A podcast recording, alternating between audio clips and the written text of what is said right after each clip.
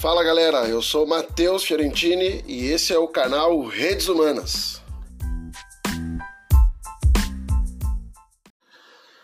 O assassinato de João Alberto por dois seguranças do supermercado Carrefour em Porto Alegre, num dia antes do Dia da Consciência Negra, traz mais uma vez o debate a respeito do racismo estrutural no Brasil. E é esse o assunto do nosso podcast de hoje. O dia 20 de novembro celebra o Dia da Consciência Negra, uma homenagem ao líder da resistência à escravidão no Brasil, Zumbi dos Palmares.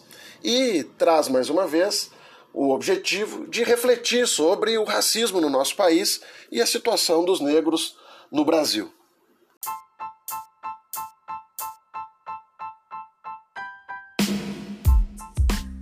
Racismo estrutural se expressa no entrelaçamento entre o racismo e a profunda desigualdade social que existe no nosso país. Segundo o Atlas da Violência, um jovem negro tem 2,7 chances mais de morrer do que um jovem branco no nosso país. Por isso fica recado: vidas negras importam e fim ao racismo.